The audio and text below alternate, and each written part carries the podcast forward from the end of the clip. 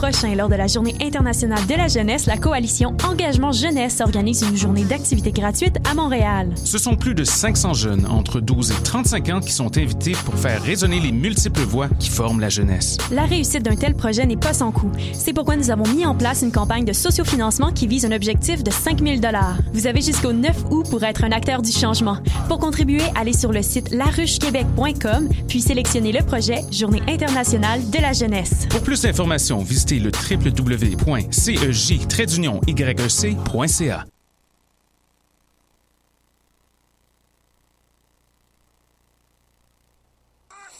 Qui était le premier sur Terre? C'était l'œuf ou la poule? Moi, je pense que c'est l'œuf. Moi, non, moi, je pense que c'est la poule. Pour moi, c'est la poule. Il y a bien fallu qu'elle sorte de quelque part, la poule. Parce que la poule, elle prend des Mais œufs. pourquoi c'est la nuit Elle est bien née quelque part d'un œuf. Alors c'est quoi? C'est l'œuf ou la poule? L'œuf ou la poule?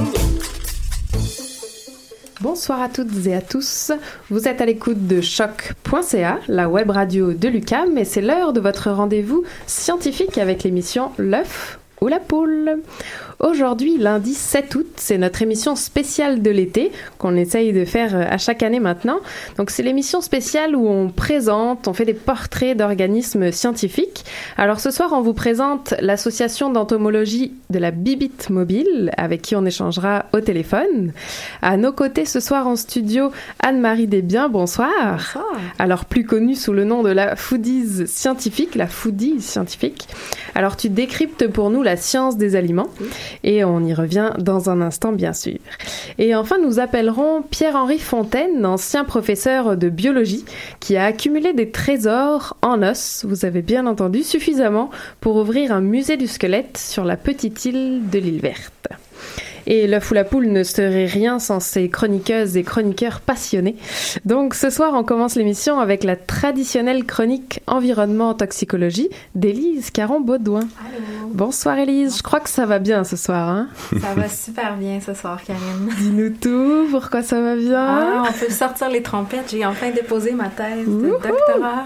Bravo Élise Merci, merci. Et tu as quand même trouvé le temps de revenir sur certains sujets chauds pour ta deuxième chronique Oui. Quoi de neuf Oui. Et en fin d'émission, nous recevons David Montmini. Bonsoir David. Bonsoir, bonsoir. T'as pas encore déposé ta thèse? Eh, oh non, non, non, non. La pression est là. La pression. Donc c'est ça, doctorant en philosophie des sciences, t'as le temps encore et tu nous proposes une série de chroniques sur la philosophie des sciences avec une approche euh, féministe. Voilà. Et sans transition, on commence avec la chronique d'Élise Caron-Baudouin.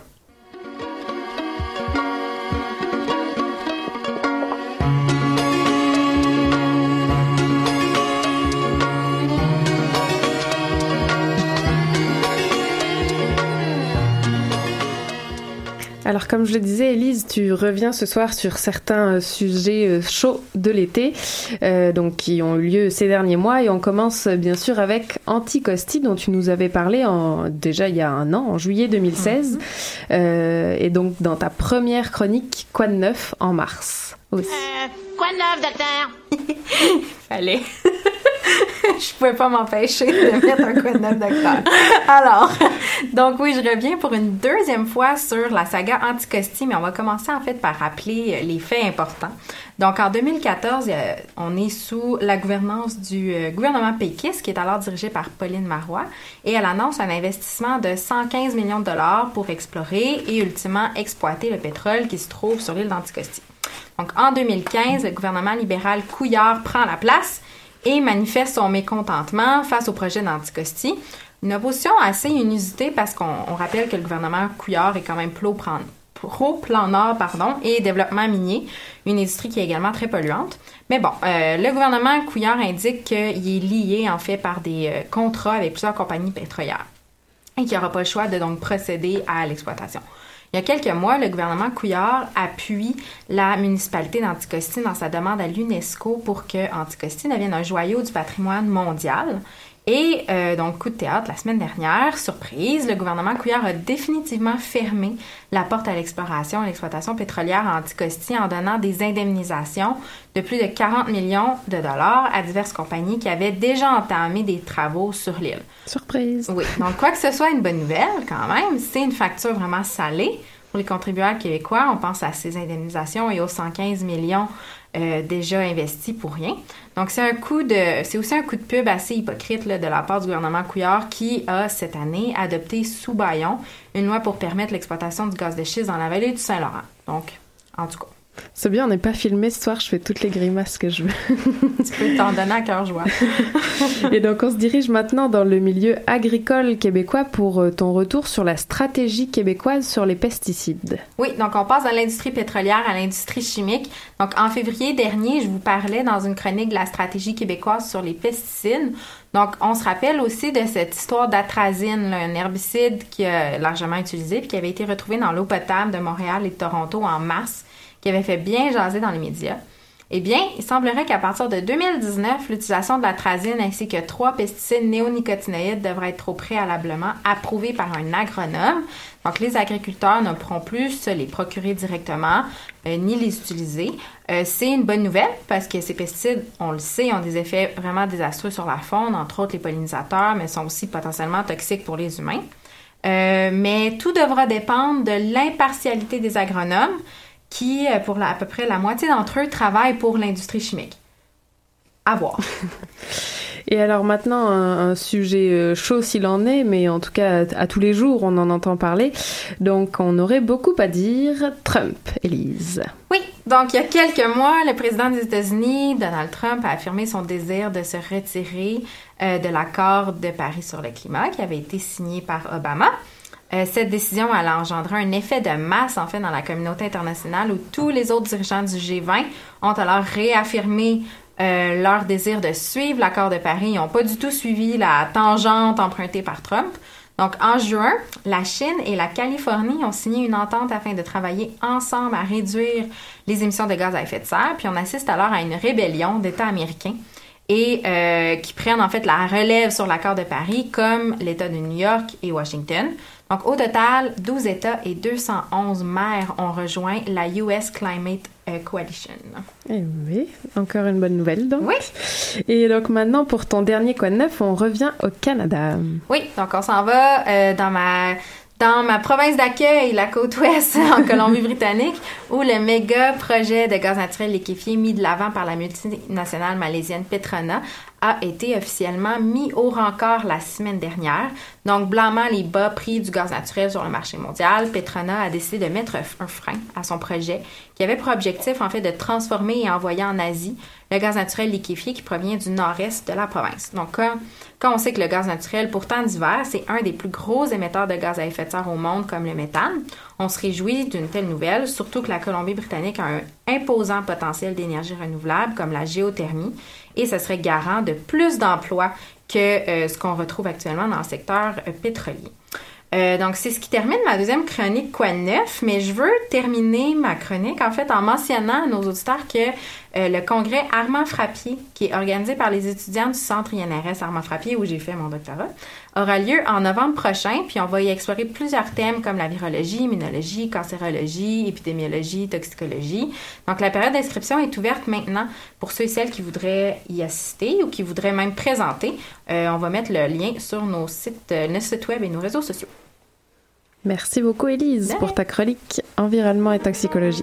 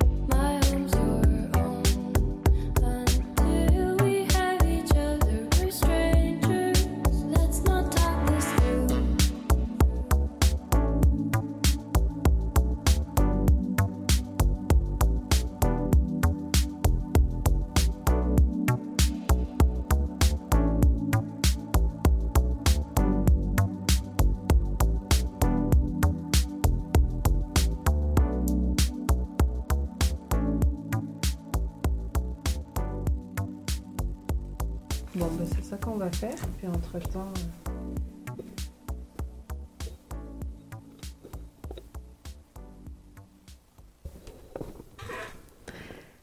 Nous sommes de retour en onde sur l'œuf ou la poule de choc, à l'écoute de l'œuf ou la poule sur choc.ca. Et on revient après cette première pause musicale de Men I, Men I Trust. Et la musique, c'était Break for Lovers. Et donc, on continue tout de suite avec Anne-Marie Desbiens. Bonsoir, rebonsoir. Bonsoir. Et donc, comme on le disait en introduction, tu décryptes pour nous la science des aliments. Et donc, on va voir ensemble ce soir déjà ton, ta motivation première pour partir ton blog qui s'appelle La Foodie Scientifique. On t'écoute. Oui, donc euh, moi en fait, euh, je suis une chimiste spécialisée en alimentation et euh, j'ai travaillé pendant six années dans l'industrie alimentaire là, comme gestionnaire en biotechnologie, donc quelque chose de très scientifique, très, très usine poussée. Euh, mais c'est ça, j'ai commencé mon blog euh, durant mon congé maternité comme un hobby, euh, comme un passe-temps. J'avais goût de faire, euh, en fait, sur le blog, euh, je fais les dessins et je fais le texte aussi, bien Wow. sûr. Euh, donc, c'était un passe-temps, une façon de, de, de, de partager mes connaissances aussi euh, avec les gens qui m'entourent. On pose souvent des questions par rapport à la science des aliments. Quand, quand je vais, par exemple, dans des soupers, est-ce que je peux congeler euh, ce, ce reste de repas-là? Est-ce que euh, s'il y a de la mayonnaise, est-ce que je vais mourir si je mets ça dans le frigidaire? Donc, ça, je savais qu'il y avait beaucoup de questionnements là, dans le grand public par rapport à la science des aliments, euh, de décompréhension. Puis, euh, je me disais que c'est une bonne opportunité de créer mon blog pour ça. Et c'est vrai que ce qui est intéressant, c'est qu'il y a quand même une, une belle différence avec les nutritionnistes. Et d'ordinaire, quand on parle aliments, sciences des aliments, on pourrait tout de suite penser à nutrition, nutritionniste. Est-ce que tu pourrais nous dire à quoi ressemblait ton quotidien euh, de professionnel euh, en usine, justement? En quoi ça consistait? Oui, euh, bien en fait la différence euh, con- concrètement, c'est que nous, euh, comme tu dis, on est des personnes, des scientifiques qui travaillent dans les usines, donc on est des travailleurs de l'ombre, si on peut dire. Donc c'est ça, mon baccalauréat, c'est en sciences et technologies des aliments. C'est peu connu, il se donne à deux universités au Québec, à McGill, c'est Food Science, et à l'université Laval. Donc c'est une profession qui est peu connue. Je dirais la grosse différence avec les nutri- nutritionnistes versus notre profession, c'est vraiment que les nutritionnistes sont les spécialistes de l'aliment dans le corps humain. Nous, on est les spécialistes de l'aliment à l'extérieur du corps. Donc, comment on va le produire, comment on va le conserver, comment on le transforme en usine.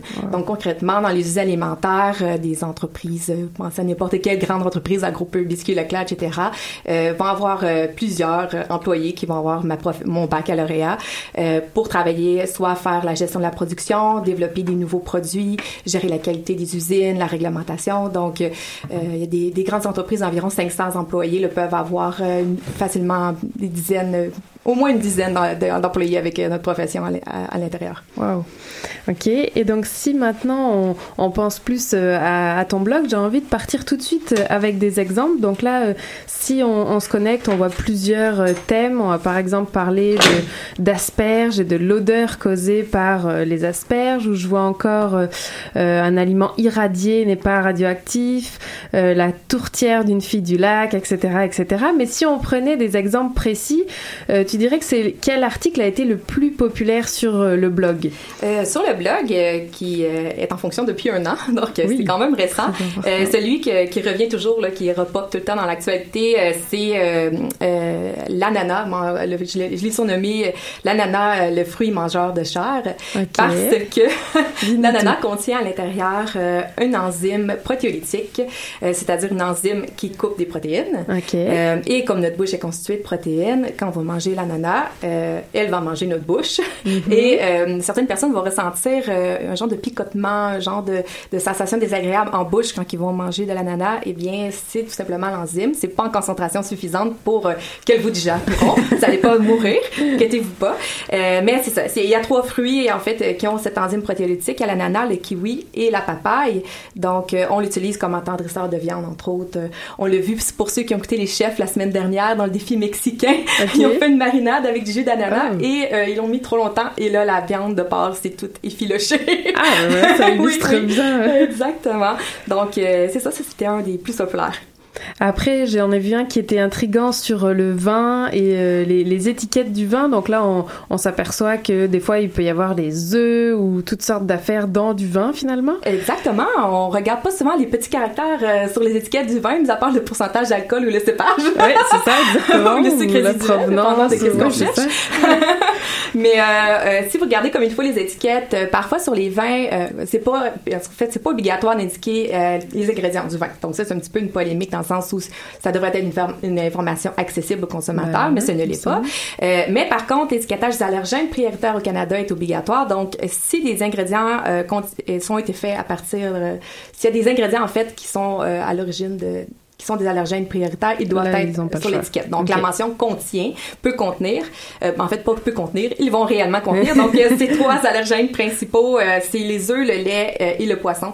En fait, c'est des ingrédients qu'on va utiliser, des dérivés d'œufs, c'est l'ichiticol, l'ovalbumine, une protéine du blanc d'œuf, la caséine, une protéine du lait.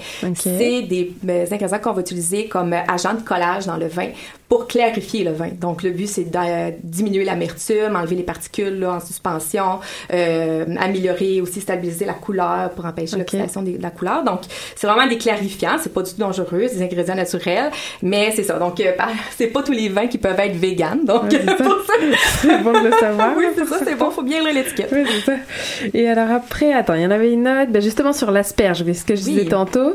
Euh, donc l'asperge peut donner une odeur euh, à notre urine finalement. Oui, en fait, c'est pas une légende urbaine. Par contre, c'est pas tout le monde qui ressent, Ouais. euh, qui sent, en fait. C'est ça, j'ai déjà eu ce différence. avec euh, plusieurs amis et non, Oui. tout le monde n'est pas. Non, euh, tout le monde on n'est pas unanime là-dessus. En fait, euh, il y a, euh, si je revois ma statistique, c'est 6% de la population qui ne peuvent pas sentir la différence euh, d'une urine euh, avec ou sans euh, la molécule qui crée l'odeur dans l'asperge, qui est l'acide asparagisique. Mhm. Euh, et il y a 8% des personnes qui ne la produisent pas, donc qui Ah sont ouais. incapables. C'est héréditaire, donc Ok. c'est un caractère hé- héréditaire. Euh, donc on connaît pas l'ensemble du processus euh, qui crée la molécule, mais ce qu'on sait, c'est que l'asperge est, la- est le seul légume qui contient l'acide asparagisique, euh, qui contient un composé soufré. Et ce qu'on croit, c'est que le composé soufré se dégage dans, dans l'urine. Et lorsque on urine, les composés volatiles, le soufre étant très volatile, ça, ça se dégage et ça crée l'odeur désagréable Ok. qu'on peut ressentir. Alors après, j'ai un petit euh, débat, je sais pas si... euh, enfin, une question plutôt pour euh, tout autour de la table. Alors prenez vos micros. Est-ce que d'après vous, il faut refroidir les restes avant de les mettre au réfrigérateur? Donc David. Euh, moi, je dirais oui, il faut les refroidir juste un petit peu. Ok, les filles. Euh, Nadia, qu'est-ce que tu nous dirais? Est-ce qu'il faut refroidir Oui, les restes oui, moi je pense que oui. Ok. Et Élise Moi aussi, je pense que oui. D'accord. Donc moi aussi, je- moi j'ai tendance à les laisser sur ma table avant de le mettre euh, au frigo. Alors dis-nous tout, tu rigoles, qu'est-ce qui se passe? Puis en fait, euh, la réponse est non, il ne faut pas les laisser refroidir. Ah là. Sauf que euh, monsieur a un peu raison dans le sens où euh, on va pas mettre un reste bouillant dans le D'accord. réfrigérateur. Ah, quand même, ok. Euh, on attend que la vapeur cesse de se dégager du reste. Donc, D'accord. au moment, à partir du moment où il n'y a plus de vapeur, on le met au frigo le plus rapidement possible. Ok. En fait, on ne devrait pas laisser un aliment chaud plus de deux heures à la température ambiante, sinon il faut le jeter. C'est la réglementation, c'est les recommandations du gouvernement. Ah, wow. Donc, euh, je crois qu'il y a plusieurs se Euh, jeter. oui, clairement. en fait, tout, tout est une question de, de risque. Oui, là, oui, toujours en fait. pareil. Donc, qu'est-ce qui se passe? En fait, c'est euh. En fait, euh, on dit parfois, pas tout le Oui. monde connaît ce mot surrir. Oui, non, en Donc, effet, euh, moi je connais pas, dis-moi. Oui, en fait, euh, surrir, c'est peut-être un mot un petit peu plus ancien. C'est, euh, ça vient du fait d'un aliment qui devient plus acide. Donc, ce qu'on, ce qu'on a comme en, en tête, en fait, ce que les gens ont en tête, comme, comme vous, en fait, c'est que si on met un aliment chaud au frigo, c'est qu'il va surrir. Donc, ça sera pas nécessairement bon pour l'aliment. En fait, c'est l'inverse. Et si on le, le refroidit pas rapidement, si on le met pas rapidement au réfrigérateur, il va surrir sur votre comptoir parce Ok. que les micro-organismes vont se développer, il va y avoir de développement d'acide et c'est dangereux pour la santé. Donc, c'est vraiment important de réfrigérer le plus tôt possible pour euh, s'éloigner de la zone de danger qui est entre 4 degrés et 60 degrés Celsius. C'est la zone où les micro-organismes peuvent se développer. Ouais. Donc, plus le refroidissement est rapide, plus votre reste va se garder longtemps et plus ça va être sécuritaire là, pour manger Wow. ensuite. Ah, c'est vraiment intéressant. C'est vrai que c'est pas des informations qu'on a facilement, puis on part tous de croyances ou de ce que nous a dit la grand-mère ou Oui, de ce qu'on puis- voyait faire à la maison. C'est ça, puis parfois aussi, il y a la notion de ça va trop réchauffer mon frigidaire si je mets Eh, le reste c'est chaud. pas faux. Ah, Mais avouerais ça, que si le reste ne, ne- ne- dégage plus de vapeur, ça sera pas assez chaud pour euh, assez refroidir votre réfrigérateur, donc pas de risque. Et donc clairement, tu vois que c'était un besoin de créer ce blog. Là, t'as beaucoup, beaucoup de, de lecteurs et de lectrices. Euh, Est-ce que t'as des statistiques un peu? Est-ce que t'as une idée Oui, de euh, bien pour le moment, euh, j'ai j'ai 5000, je suis proche de 5500 abonnés sur ma page Facebook. Wow. Donc c'est c'est c'est pas si mal. euh, j'ai- oui, sachant que ça fait qu'une année, comme tu Oui, c'est ça, qu'une année. Et je ne fais pas beaucoup de contenu, malheureusement, euh, surtout dans les derniers mois, euh, parce que j'ai un projet plus grand qui m'occupe beaucoup de mon temps, que je ne peux pas parler, malheureusement, Ouh, suspense, mais qui n'est pas étranger au blog. Donc, Ok. c'est pas en réorganisation de carrière, c'est vraiment en lien avec, en, en ligne directe avec qu'est-ce que je fais. Mais c'est ça, donc j'ai pas beaucoup d'articles sur le blog, j'ai environ peut-être une quinzaine d'articles, je dirais 15-20 articles. Mais c'est ça, j'ai vraiment des, des, des très bonnes statistiques. J'ai fait des cours à l'université sur euh, l'analytique web et je sais que mon reach et euh, le taux d'interaction est très fort. Parfait. Donc c'est une des raisons pourquoi aussi j'ai décidé d'embarquer dans l'aventure après mon congé maternité, de faire ça à temps plein, parce que je savais qu'il y avait euh, une bonne réaction. Ben oui, là. complètement. Puis il faut dire que tes dessins sont magnifiques aussi. Ah, Clairement, ça te donne envie de lire. C'est le genre de blog moderne où on peut surfer Mhm. dessus pendant des heures sans, sans se lasser. Donc c'est aussi pour ça que tu es là ce soir, parce qu'on voulait vraiment euh, euh, ben, vanter ton travail et, et vanter ce que tu fais. Donc, euh, donc merci d'avoir accepté l'invitation. Et puis je pense qu'on a une dernière question pour toi. D'après toi, est-ce que c'est l'œuf ou la poule? Oh mon Dieu! Le petit piège de... Oh mon Dieu! Euh, excellente question! Moi, droit. les deux. Moi, je mangerais Ben. autant l'œuf que la poule. Bon, bon, en tout cas, merci beaucoup euh, Anne-Marie d'avoir euh, accepté l'invitation. On partagera évidemment ton blog sur nos réseaux sociaux. On a hâte de continuer à lire et de savoir la suite de tes aventures avec ce projet qui est en, en incubation présentement. Merci beaucoup, bonne soirée. Ça fait plaisir. Bonne soirée.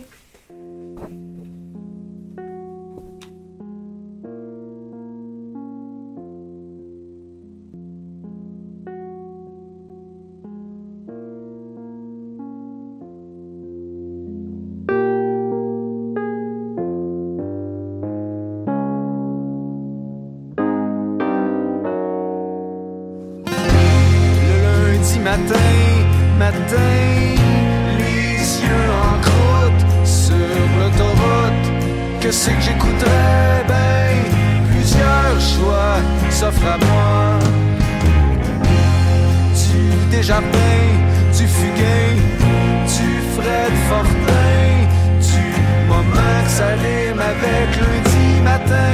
J'suis pas pressé d'arriver au point B.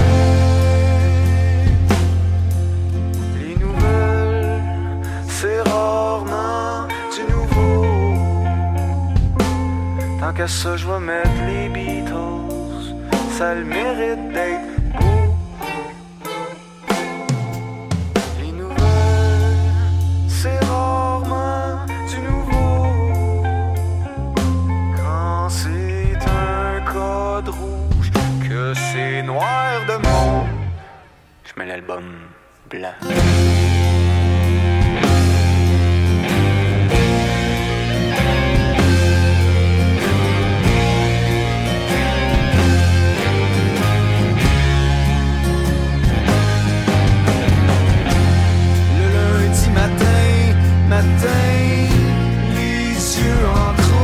sur l'autoroute. Que c'est que j'écouterais? Ben, plusieurs choix s'offrent à moi. Du Genesis avant 76, si c'est possible. Sinon, on va vivre avec Colin. J'suis pas pressé d'arriver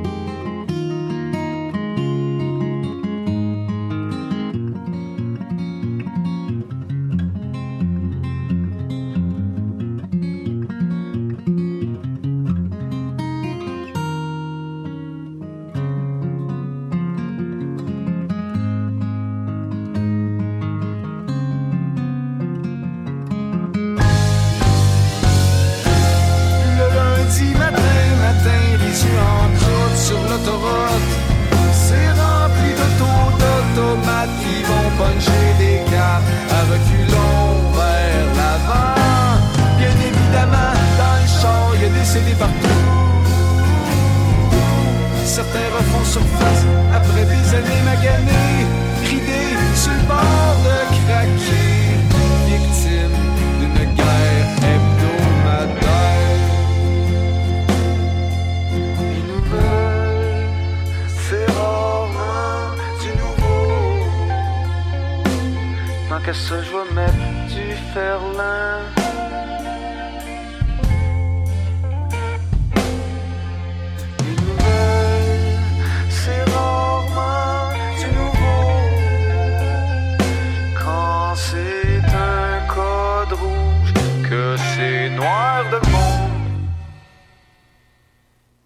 L'album.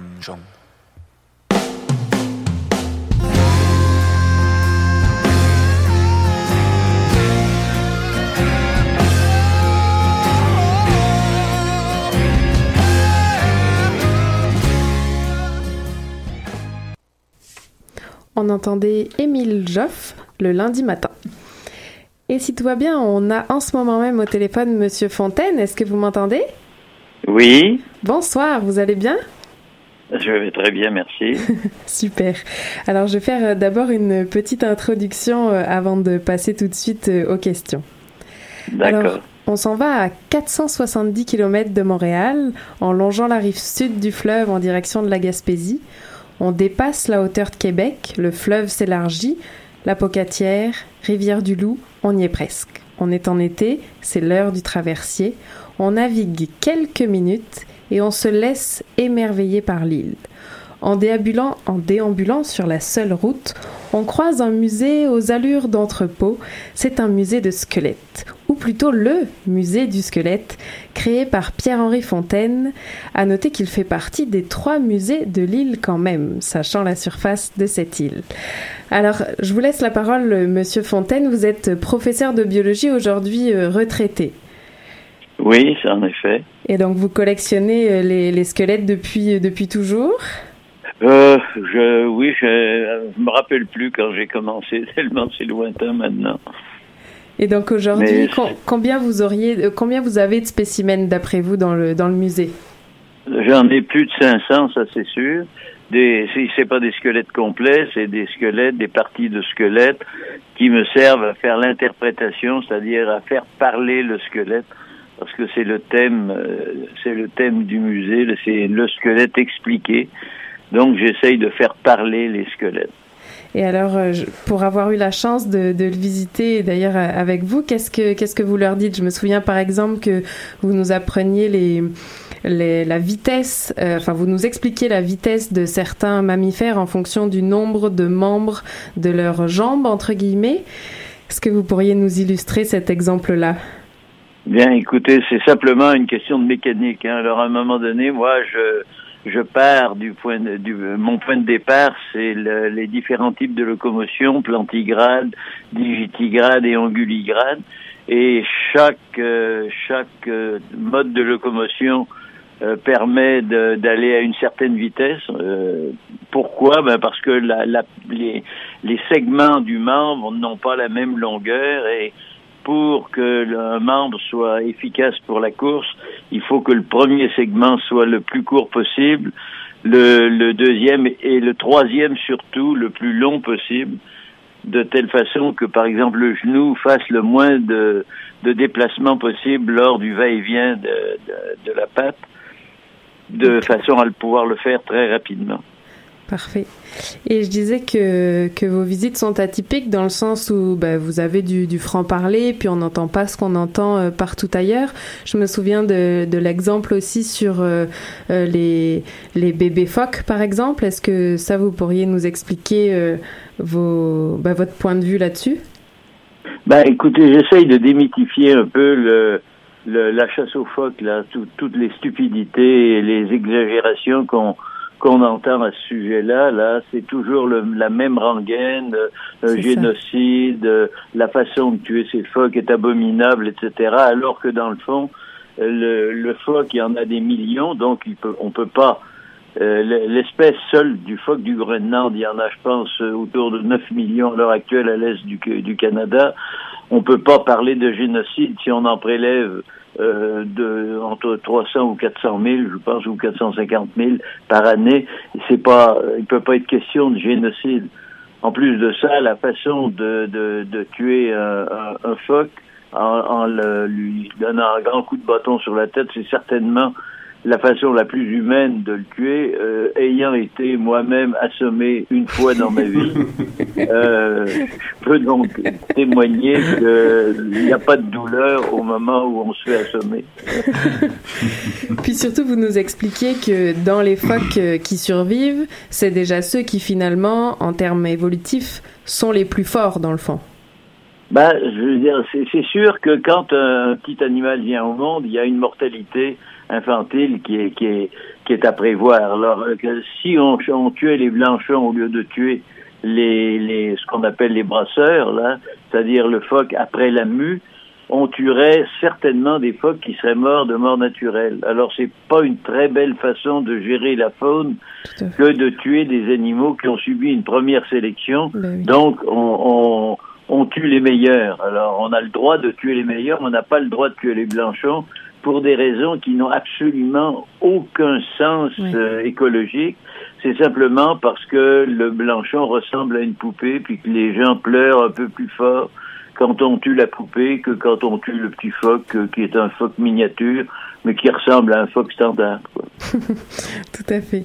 Et euh, donc c'est sûr que grâce au musée, aux différentes, euh, aux différents spécimens, on, apprend aussi les, on voit les preuves de la théorie de, de l'évolution par exemple. Et si maintenant on rentre plus dans dans la, la côté technique, euh, ces, euh, ces squelettes-là, finalement, vous faites comment pour les obtenir? Est-ce que quand une baleine est échouée dans le bas du fleuve, c'est vous qu'on appelle ou comment ça se passe? Mais écoutez, euh, je suis moins active que actif que je l'étais parce que, disons, je vieillis tout doucettement là. Et euh, mais c'est comme ça, oui, que j'ai ramassé mes collections. J'ai je cours après, quoi. Autrement dit, quand on me signalait anciennement, quand on me signalait un échouage, eh euh, je veux dire que l'échouage, qu'il soit à cette île ou au-delà de cette île, euh, je me déplaçais pour aller chercher le spécimen. Euh, j'ai comme ça euh, couru après euh, à peu près tous les spécimens qu'il y a dans le musée. Il a fallu que j'en achète certains parce qu'il y en a que je peux pas me procurer autrement. Euh, j'ai aussi des moulages parce que là encore, je peux pas me procurer certains spécimens originaux, comme par exemple la, la section du musée qui est consacrée aux dinosaures. ben, je pourrais, je peux pas vraiment avoir des vrais fossiles. Alors, j'ai des moulages à ce moment-là, là. Mais c'est, c'est une, c'est un travail qui, a- qui représente ma vie entière parce que j'ai, quand j'enseignais, je ramassais déjà des, des ossements parce que je m'en servais dans mes cours là, pour illustrer un, un paquet de choses, dont euh, en particulier la théorie de l'évolution. là. Mais euh, c'est un travail d'une vie, quoi. Le, le musée résume un peu euh, toute ma vie sur le plan de la collection euh, de- des squelettes. Oui, parce que je me souviens aussi que vous avez des, des crânes d'éléphants, par exemple. Oui, j'ai eu la chance de de- de- d'aller pendant deux ans enseigner en Afrique. C'était avant la, le CITES, là, donc euh, j'ai pu ramener avec moi des, des spécimens comme une tête d'éléphant en particulier, là, sans être euh, obligé de demander euh, des, des permis comme on est obligé de le faire maintenant. Eh oui. Puis autant dire que c'est ça, ces éléphants-là viennent pas de Rimouski. Non, non, c'est encore j'en ai un qui vient de Saint-Hyacinthe. Alors j'ai une patte qui vient de Saint-Hyacinthe. Alors. Une patte d'éléphant euh, d'un zoo, Une peut-être? patte d'éléphant, oui, qui était conservée à la, à la faculté, enfin, vétérinaire, là. Puis à un moment donné, il faisait de la place, là, et on m'a proposé euh, les ossements d'une patte. Alors j'ai sauté dessus, bien sûr. Et donc la technique, euh, je crois que vous aviez une technique naturelle pour que, en somme, dépecer euh, certains animaux euh, pen- pendant l'hiver, je crois, avec des mouches? Bien, non, c'est-à-dire que ça se fait un peu toute l'année. Oui. Moi, j'ai des endroits, j'ai une grand, un grand, grand terrain chez moi, là. alors, je peux mettre de- de- des vieux congélateurs, par exemple, à des endroits qui sont euh, où, je peux éventuellement, lorsqu'ils ont fini leur temps, les, les enlever et les, les emmener au dépotoir.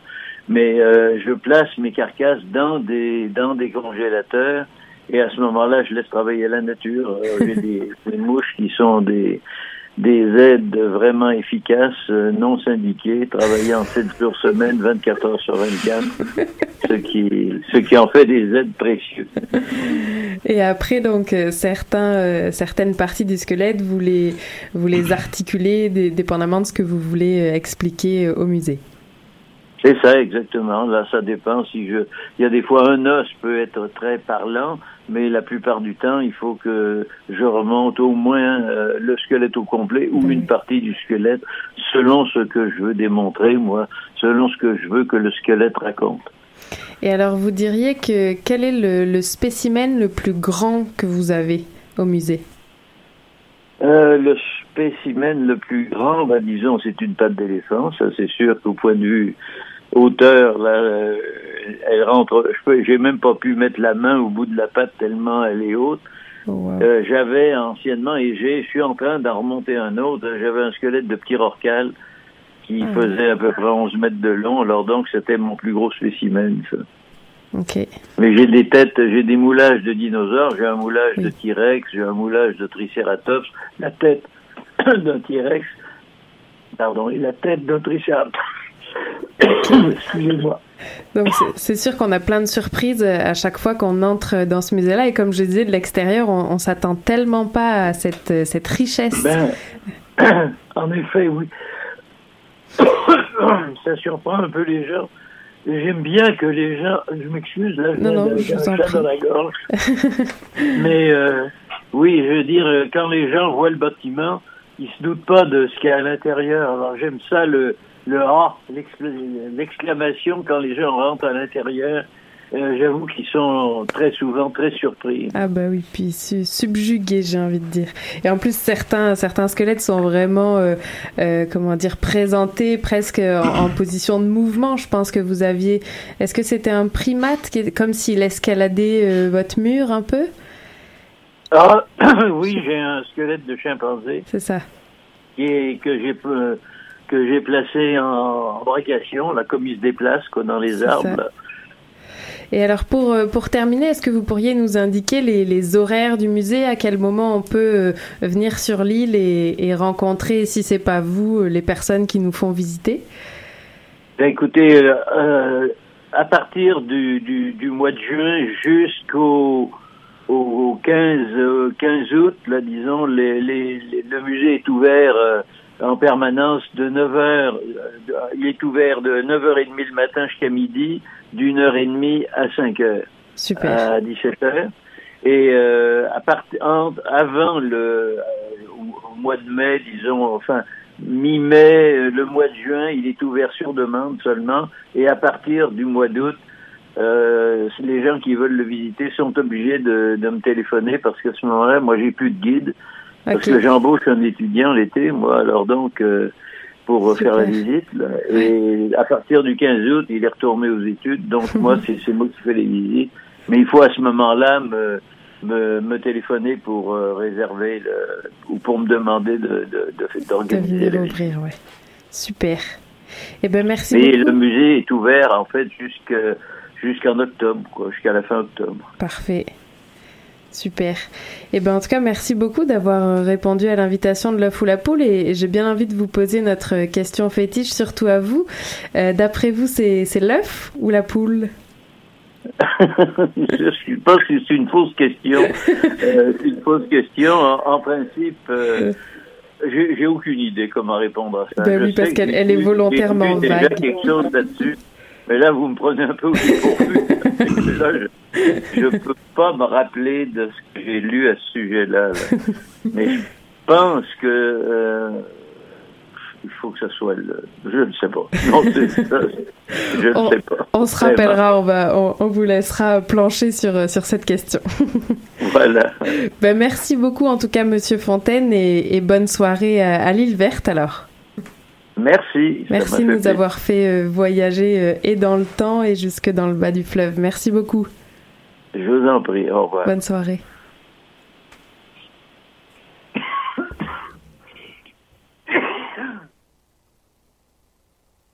Je l'attends, la vaisselle est sale, faut que je la lave. Je pense qu'on est dû pour faire une brassée. Toi t'es encore couché, faut pas que je te réveille. J'arrive de travailler, je fais à souper. Faut pas que j'oublie de mettre les poubelles au chemin. Et puis toi,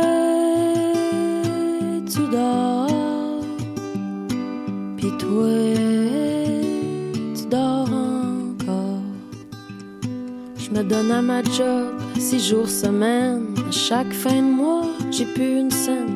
Tu me parles de mettre des gros robbers sur ton pick-up.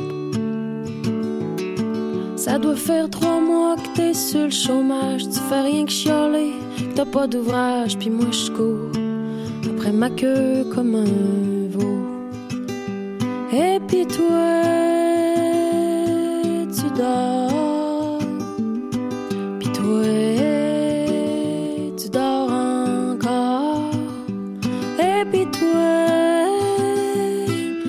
Tu dors.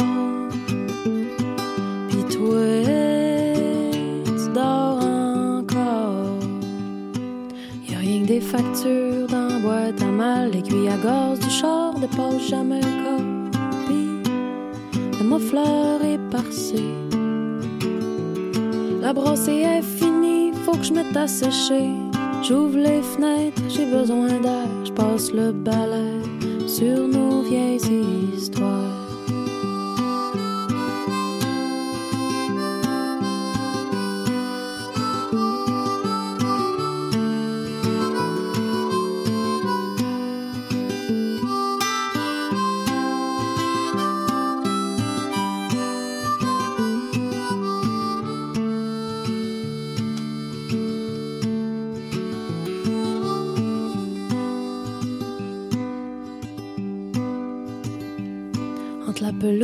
Pousse puis le soleil qui se lève à un moment donné, falloir que tu fasses pareil.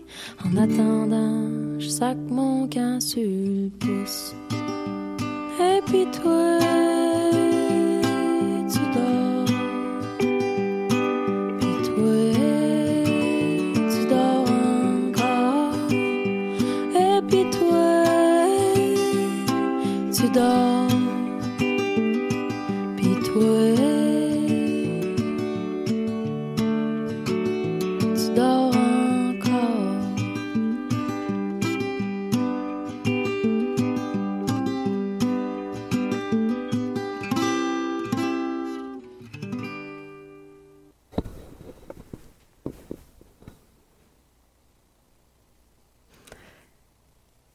Bonsoir, vous êtes bien toujours à l'écoute plutôt de l'œuf ou la poule.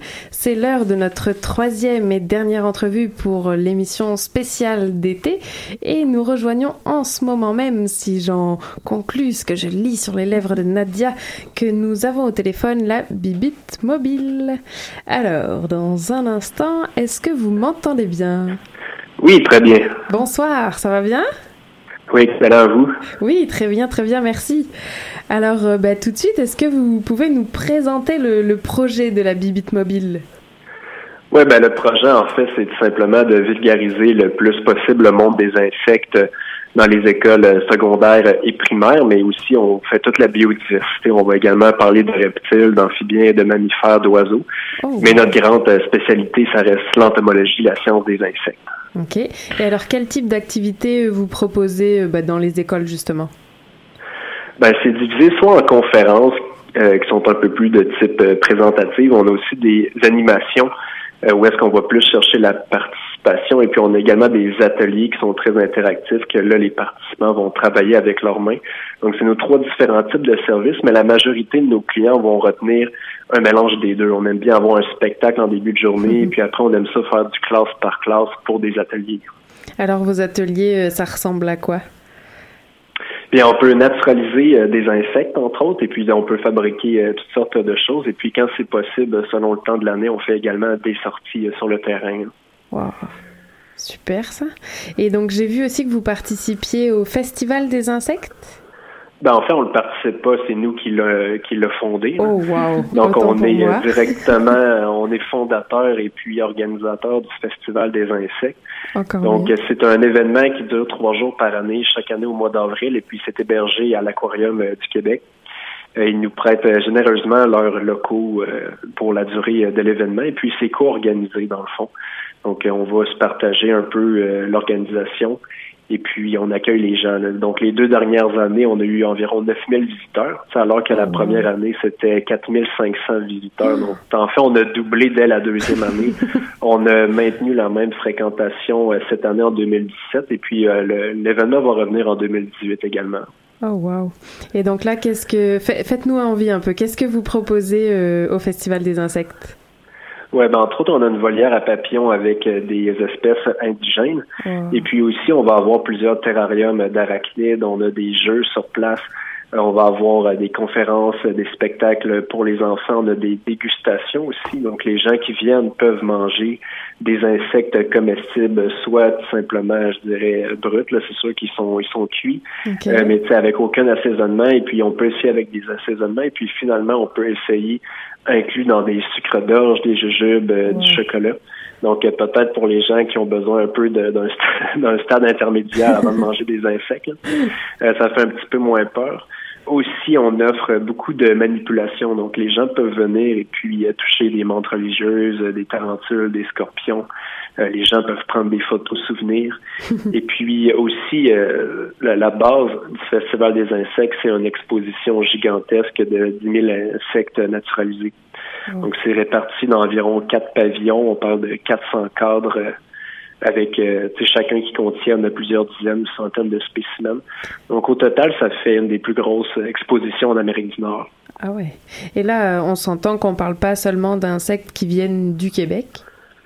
Non, ça vient de plusieurs euh, pays exotiques. En fait, on va voyager euh, plusieurs mois par année euh, pour la capture de spécimens et puis également, bon, on fait des échanges et c'est quelque chose qu'on fait à titre personnel depuis plus d'une dizaine d'années.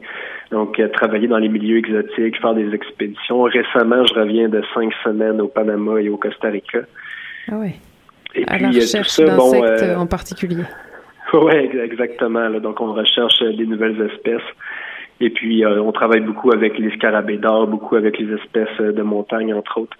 Et puis, bon, au fil des années, on a accumulé une- collection d'insectes exotiques assez impressionnante. Et puis, c'est seulement au festival que les gens peuvent la contempler parce que la bibite mobile, on est à domicile, on se déplace dans les établissements, mais c'est impossible à l'heure actuelle de venir nous voir. On n'est pas un musée ouvert au public. Euh, c'est seulement lors du festival qu'on peut voir euh, les dizaines de milliers de spécimens. Est-ce que ça Sinon, dans les écoles, on, sinon, dans les écoles, évidemment, on va apporter le matériel qui rentre dans une classe scolaire et aussi le matériel qu'on peut transporter dans une voiture. Oui, un peu moins de 400 cadres quand même. oui, quand même. hein, environ 10-12. là. Ok. Est-ce que c'est un projet euh, de d'ouvrir un musée euh, un jour? Oui, certainement. Donc, en ce moment, on a un projet d'ouvrir un insectarium au Panama. Euh, c'est Wow. quelque chose qu'on est en discussion depuis déjà plus d'un an avec des, des gens de, de la région. Et puis, ça devrait se concrétiser. Là. Je, je risque de retourner sur place euh, dès octobre et puis je viens de revenir euh, pour voir si on va être capable de concrétiser le projet. Et puis, ça sera entre autres le premier insectarium permanent du Panama. Oh, Donc, un projet qui me tient bien à cœur, mais sinon, euh, c'est sûr que ma plus grande ambition, c'est d'ouvrir un établissement dans la région de Québec. Euh, il y a eu plusieurs projets au cours des 20 dernières années, euh, trois insectariums différents qui ont euh, existé pour plus ou moins longtemps, de quelques mois à quelques années, mais rien qui est resté aussi permanent que lui qu'on peut retrouver à Montréal, par exemple, au Jardin botanique. Donc, j'aimerais bien doter la ville de Québec d'un insectarium permanent de calibre international, et puis ça, ça reste notre plus gros projet pour les prochaines années. Ben, sachant le nombre de visiteurs que vous avez euh, lors du Festival des insectes, euh, c'est prometteur. Oui, exactement. Là, en fait, c'est pas quelque chose à quoi on s'attendait nous-mêmes lors de la première édition ni lors de la deuxième. là. Euh, mais ça démontre l'intérêt pour les, les gens de Québec d'avoir un établissement de la sorte parce qu'on est assez dépourvu dans la région. Euh, Mm. Le zoo est fermé depuis 2005. Euh, il n'y a plus de volières non plus. Il n'y a pas énormément d'institutions qui vont faire la vulgarisation des sciences biologiques dans la région. En fait, il faut se déplacer vers le Saguenay, vers Granby, Ouais, vers ça. Montréal. Euh, c'est quelque chose que j'aimerais vraiment remettre de l'avant dans la région de Québec. Wow, super. À bon entendeur. oui. Et euh, je reviens sur euh, vos activités. Vous, vous disiez que vous allez aussi à domicile. Donc, admettons, une fête d'enfants, on peut vous appeler et vous ferez l'animation de, de la fête en question. Oui, certainement. Ça, en fait, tous nos services pour l'instant restent à domicile. Donc, euh, comme je disais tantôt, on peut pas venir visiter la bébête mobile. C'est la bébête mobile qui vient vous visiter, que ce soit dans une bibliothèque, euh, un camp de vacances ou encore une fête d'enfants. Donc, ça arrive qu'on se déplace pour seulement deux personnes. Euh, bon, un enfant, un adolescent qui rêve de devenir euh, entomologiste, qui veut rencontrer euh, un véritable euh, entomologiste qui fait des expéditions. Donc, on se déplace pour deux personnes, dix personnes, quinze personnes, ou encore, comme pour le festival, on accueille 9000 personnes dans le week-end. Donc, on est, on est vraiment, dans les cinq dernières années, on s'est adapté pour répondre à tous les besoins. Parce que c'est ça, vous, votre formation à la base, vous êtes entomologiste, en effet. Oui, ben en fait, j'ai une technique en bioécologie et puis également un diplôme de biologie euh, à l'université. Donc, et puis, pour, il n'y a pas vraiment de cours au Québec qui vont se donner en entomologie. On peut faire des, une maîtrise sur le sujet, mais souvent, on va étudier qu'un seul insecte en profondeur, comme c'est le cas chez un euh, pour un doctorat également. Mais bon, l'entomologie, ça reste une des, euh, des je dirais, des sous-spécialités de la biologie. Là.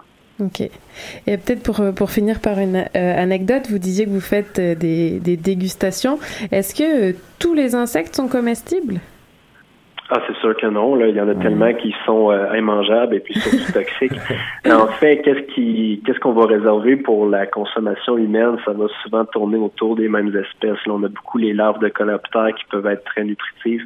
On a également les grillons et puis, de façon anecdotique, on va manger aussi des phases, des migales. Euh, mais bon, ça reste, je dirais, des spécialités locales dans certains pays c'est pas des espèces qui vont être disponibles, je dirais, pour la consommation de masse. C'est lequel votre... qu'est-ce qui, oui. qu'est-ce qui va être étudié au Québec, Canada, États-Unis, ça va surtout tourner autour des verres de farine et des grillons pour l'instant. OK. Et alors, votre préféré à vous pour terminer? ah, définitivement, ce sont les euh, verres géants. Là. Oh. Euh, ce qu'on va appeler bon des, des, des, des grands ténébrions là. Euh, c'est vraiment quand c'est grillé, ça goûte les noisettes, ça goûte le beurre d'arachide et puis euh, on a rapidement un sentiment de satiété. On n'a pas besoin d'en manger beaucoup pour ne plus avoir faim. Ok, bon. ben, merci beaucoup en tout cas et puis ben merci d'avoir accepté l'invitation à l'œuf ou la poule pour euh, venir présenter la, la bibite mobile. On partagera ben, votre page Facebook sur nos réseaux sociaux pour sûr. Ça fait plaisir, merci beaucoup. Merci, bonne soirée, au revoir. Au revoir.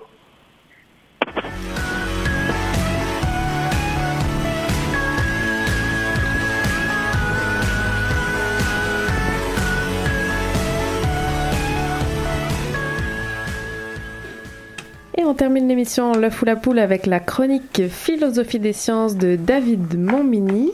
Accrochez-vous, c'est parti. Alors, bonsoir Karine, bonsoir, bonsoir Elise, bonsoir tout le monde. Euh, une de mes missions, moi, en tant que chercheur, c'est d'apporter un éclairage critique sur la science d'un point de vue philosophique. Plus précisément, ce que j'essaie de faire, c'est de prendre des notions qui sont assez largement partagées euh, dans la population et de montrer en quoi elles sont souvent fausses et euh, j'adore. en quoi euh, une approche féministe envers les sciences, qu'on appelle plus précisément l'épistémologie féministe des sciences, permet de montrer pourquoi ces notions sont souvent fausses, mais également de proposer des solutions afin de préserver l'autorité de la science en cette période de faits alternatifs et de méfiance, pas généralisée, mais disons plus grande envers la science. Noble mission, David. Alors, euh, comment comptes-tu combattre les faits alternatifs et, et critiquer les, les, idées reçues qu'on qu peut avoir sur la science? Eh bien, pour le, en ce qui concerne les faits alternatifs, je compte insister sur la pertinence des sciences sociales, sciences humaines, sur l'importance d'une approche critique envers la science, et euh, également faire la promotion de la vulgarisation scientifique, de la vulgarisation scientifique, d'où ma participation à l'émission ici. Et euh, pour ce qui concerne les idées reçues, ben, je vais sans surprise mobiliser l'épistémologie féministe des sciences. Aujourd'hui, par exemple, euh, je me suis demandé si la science était objective ou subjective. -hmm, grande question, oui. Effectivement. On en parle souvent dans le monde scientifique, on en parle dans la population générale, on en parle en, vulgar en, en vulgarisation. Puis on entend par exemple des questions du type est-ce que la science est neutre? Est-ce que les questions posées sont influencées par ceux et celles qui les posent? Et, euh, et là, moi, je me demande qu'en est-il des réponses? Est-ce qu'une réponse de la part d'une scientifique est nécessairement meilleure, plus objective que celle de votre voisin, qui là, dans mon exemple, doit pas être un scientifique? Et puis, euh, pour éclairer mes réflexions, plus précisément aujourd'hui, je me suis tourné vers les travaux de la philosophe américaine Elizabeth Lloyd, qui montre dans son article de 95, Objectivity and the Double Standard for Feminist Epistemologies, que la science n'est pas vraiment objective, ou du moins, elle ne l'est pas dans le sens qu'on l'entend généralement. Et alors, qu'est-ce que ce serait ce, ce sens d'objectivité qui serait partagé par la population en général? Ben, disons qu'il est, il est assez commun d'entendre que ce qui distingue la connaissance scientifique de la simple opinion, c'est que la première est objective, alors que l'autre est seulement subjective. Ok. Donc, quelque chose serait, euh, quelque chose d'objectif serait un fait brut, non interprété, alors que quelque chose de subjectif inclurait un jugement ou un aspect personnel. Mais ça, on pense ça pas mal depuis toujours, non? Euh, oui, effectivement, c'est ce que c'est ce que moi j'appelle la mythologie positiviste ou la mythologie scientifique, dans laquelle la science vise à expliquer le plus de choses possible et euh, tente de le faire de façon universelle. Et dans cette façon de voir euh, les choses, la science ne pourrait donc pas être subjective ou sociale, propre à une communauté particulière et encore moins féministe. Donc, avec un post- ce postulat de départ de science universelle, euh, avoir une approche féministe pour étudier la science peut paraître contradictoire, voire absurde. Et là, la question à se poser, c'est qui est-ce qui définit ce qui est universel? Qui est-ce qui définit ce qui est un fait brut, ce qui est objectif? Et c'est lorsqu'on se pose ce genre de questions à propos des normes d'universalité et d'objectivité que débute réellement la philosophie féministe des sciences. Ok, excellent. Et alors, quelle forme elle prend cette philosophie euh, critique des sciences, mais d'un point de vue féministe? Eh bien, elle est, euh, comme l'ensemble du féminisme, il y a plusieurs approches et assez diversifiées. Dans le cas précis d'Elizabeth Lloyd et de l'objectivité, ce qu'elle va faire, c'est qu'elle va laisser de côté euh, l'utilisation courante du terme objectivité et elle va garder la façon dont cette notion est traditionnellement utilisée en philosophie des sciences. Et puis elle va montrer sans surprise que la notion d'objectivité elle-même varie d'une communauté scientifique à l'autre, d'une discipline à l'autre. Autrement dit, être objectif, ça dépend de qui est-ce qui définit Eh l'objectivité. Et comme il existe différentes communautés scientifiques, il existe différentes notions de l'objectivité. Mhm. Donc, l'objectivité peut pas être neutre, non idéologique ou totalement détachée de valeurs et d'intérêts Et là où Lloyd va encore plus loin, c'est qu'elle dit que plusieurs des philosophes des sciences aujourd'hui, disons en 95, mais c'est encore le cas en 2017, reconnaissent l'aspect subjectif, communautaire et situé de la connaissance, qu'elle soit générale ou scientifique, mais ne reconnaissent pas la pertinence du féminisme. Et cette absence de reconnaissance crée, selon Lloyd, un double standard envers les philosophes féministes. Ouais. En même temps, les femmes sont habituées à ce double standard, qu'on peut aussi d'ailleurs appeler le deux poids, deux mesures. hein. Et est-ce que euh, Elizabeth Lloyd propose des solutions à ce traitement différencié euh, de la part euh, des épistémologues qu'on dit traditionnalistes Bien sûr. Ce que, ce que va faire Lloyd, principalement, sa contribution pr- principale va être de renverser le fardeau de la preuve concernant la pertinence, du, du- la pertinence scientifique du féminisme. Pardon. C'est-à-dire qu'elle elle s'est adressée directement à ceux qui niaient la pertinence du féminisme en leur disant vous reconnaissez la présence d'aspects sociaux et politiques dans la science. Vous reconnaissez aussi le fait que le sexe et le genre sont au fondement des sociétés humaines et qui ont des conséquences sociales et politiques majeures et ce,